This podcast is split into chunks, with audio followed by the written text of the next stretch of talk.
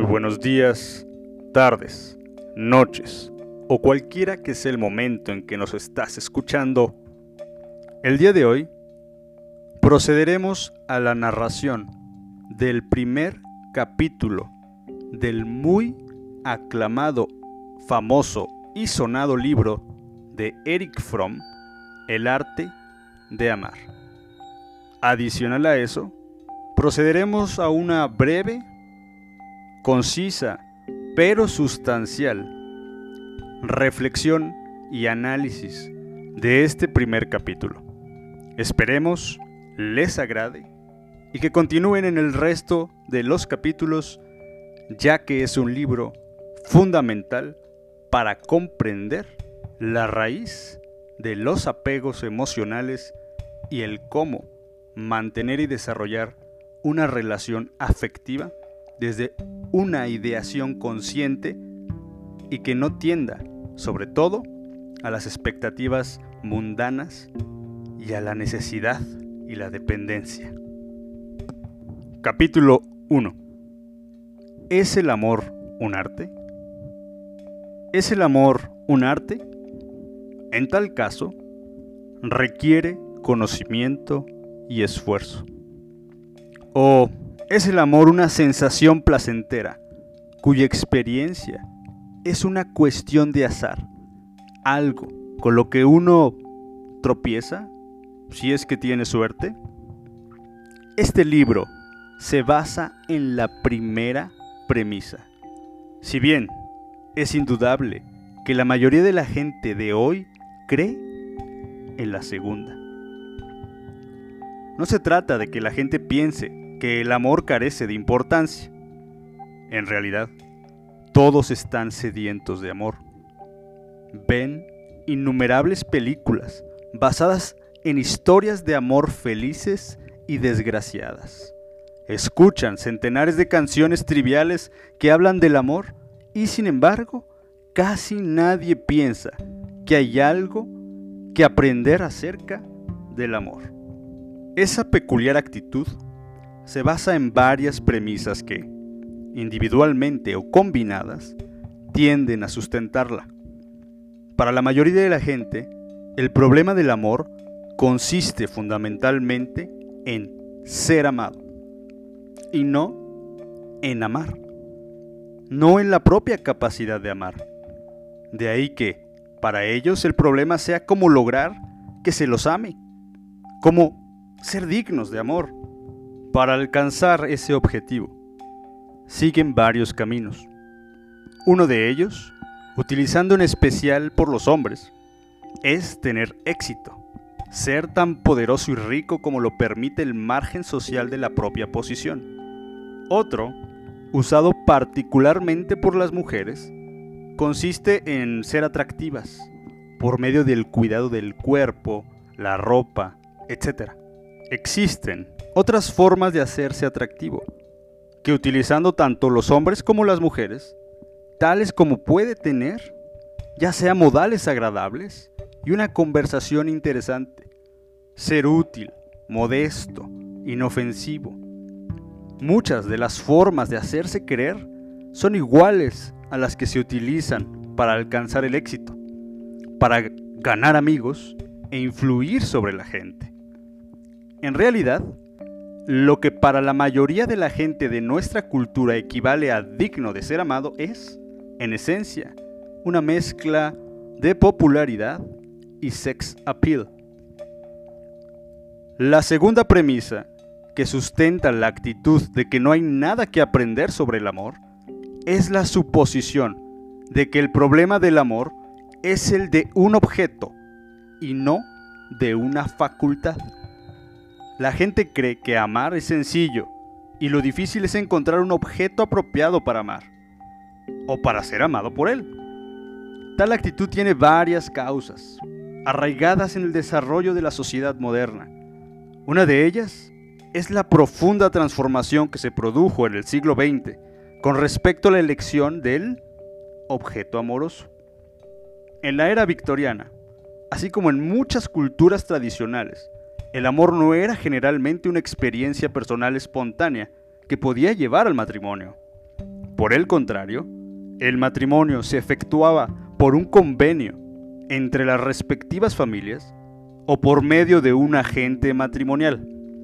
O también, sin la ayuda de tales intermediarios, se realizaba sobre la base de consideraciones sociales, partiendo de la premisa de que el amor surgiría después de concertado el matrimonio. En las últimas generaciones, el concepto de amor romántico se ha hecho casi universal en el mundo occidental. En Estados Unidos de Norteamérica, si bien no faltan consideraciones de índole convencional, la mayoría de la gente aspira a encontrar un amor romántico, a tener una experiencia personal del amor que lleve luego al matrimonio. Ese nuevo concepto de la libertad en el amor debe haber acrecentado enormemente la importancia del objeto frente al de la función. Hay, en la cultura contemporánea, otro rasgo característico, estrechamente vinculado con ese factor. Toda nuestra cultura está basada en el deseo de comprar, en la idea de un intercambio mutuamente favorable. La felicidad del hombre moderno consiste en la excitación de contemplar los escaparates de los negocios y en comprar todo lo que pueda, ya sea al contado o a plazos. El hombre o la mujer considera a la gente en una forma similar. Una mujer o un hombre atractivos son los premios que se quiere conseguir. Atractivo significa habitualmente un buen conjunto de cualidades que son populares y por las cuales hay demanda en el mercado de la personalidad. Las características específicas que hacen atractiva a una persona dependen de la moda de la época, tanto física como mentalmente. Durante los años que siguieron a la Primera Guerra Mundial, una joven que bebía y fumaba, emprendedora y sexualmente provocadora, resultaba atractiva. Hoy en día la moda exige más domesticidad y recato. A finales del siglo XIX y comienzos de este, un hombre debía ser agresivo y ambicioso. Hoy tiene que ser sociable y tolerante. De cualquier manera, la sensación de enamorarse solo se desarrolla con respecto a las mercaderías humanas que están dentro de nuestras posibilidades de intercambio. Quiero hacer un buen negocio. El objeto debe ser deseable desde el punto de vista de su valor social y al mismo tiempo debo resultarle deseable, teniendo en cuenta mis valores y potencialidades manifiestas y ocultas. De ese modo, dos personas se enamoran cuando sienten que han encontrado el mejor objeto disponible en el mercado. Dentro de los límites impuestos por sus propios valores de intercambio, claro. Lo mismo que cuando se compran bienes raíces. Suele ocurrir que las potencialidades ocultas susceptibles de desarrollo desempeñan un papel de considerable importancia en tal transacción. En una cultura en la que prevalece la orientación mercantil y en la que el éxito material constituye el valor predominante, no hay en realidad motivos para sorprenderse de que las relaciones amorosas humanas sigan el mismo esquema de intercambio que gobierna el mercado de bienes y de trabajo. El tercer error, que lleva a suponer que no hay nada que aprender sobre el amor, radica en la confusión entre la experiencia inicial del enamorarse y la situación permanente de estar enamorado, o mejor dicho, de permanecer enamorado. Si dos personas que son desconocidas la una para la otra, como lo somos todos, dejan caer de pronto la barrera que las separa y se sienten cercanas, se sienten uno, en ese momento de unidad se constituye uno de los más estimulantes y excitantes actos de la vida.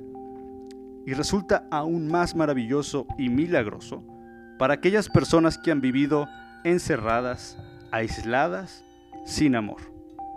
Ese milagro de súbita intimidad suele verse facilitado si se combina o inicia con la atracción sexual y su consumación. Sin embargo, tal tipo de amor es, por su misma naturaleza, poco duradero.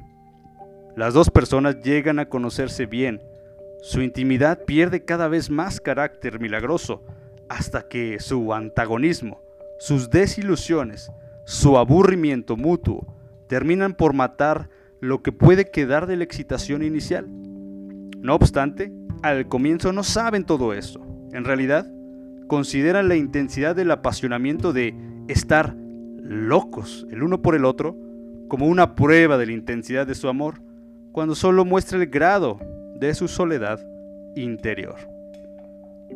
Esa actitud, que no hay nada más fácil que amar, sigue siendo la idea prevaleciente sobre el amor, a pesar de las abrumadoras pruebas de lo contrario.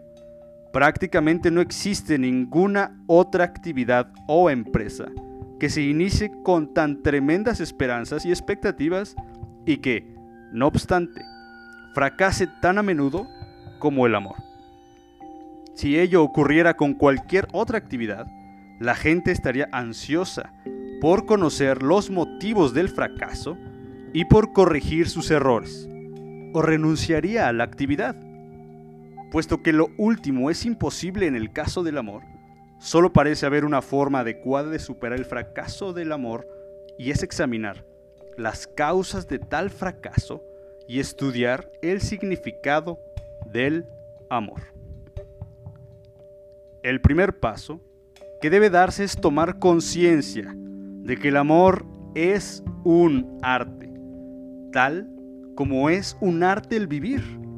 Si deseamos aprender a amar, debemos proceder en la misma forma en que lo haríamos si quisiéramos aprender cualquier otro arte, música, pintura, carpintería o el arte de la medicina o la ingeniería. ¿Cuáles son los pasos necesarios para aprender cualquier arte?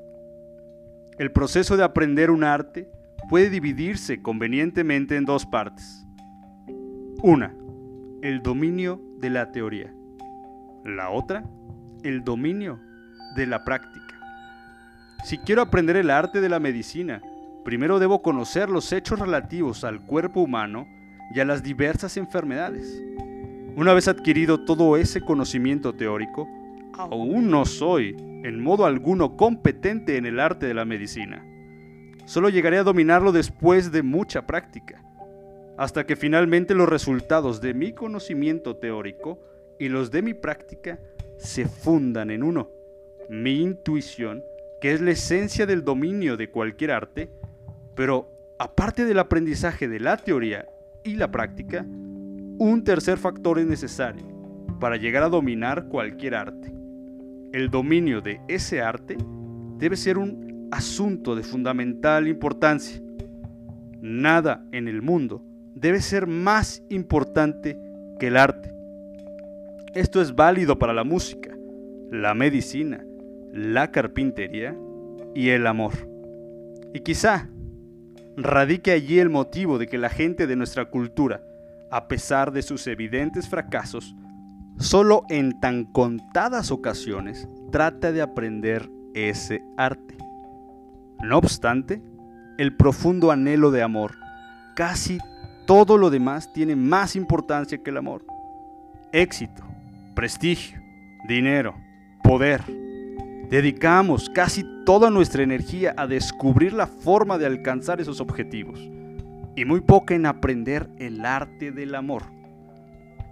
¿Sucede acaso que solo se consideran dignas de ser aprendidas las cosas que pueden proporcionarnos dinero, o prestigio, y que el amor que solo beneficia el alma, pero que no proporciona ventajas en el sentido moderno, sea un lujo por el cual no tenemos derecho a gastar muchas energías.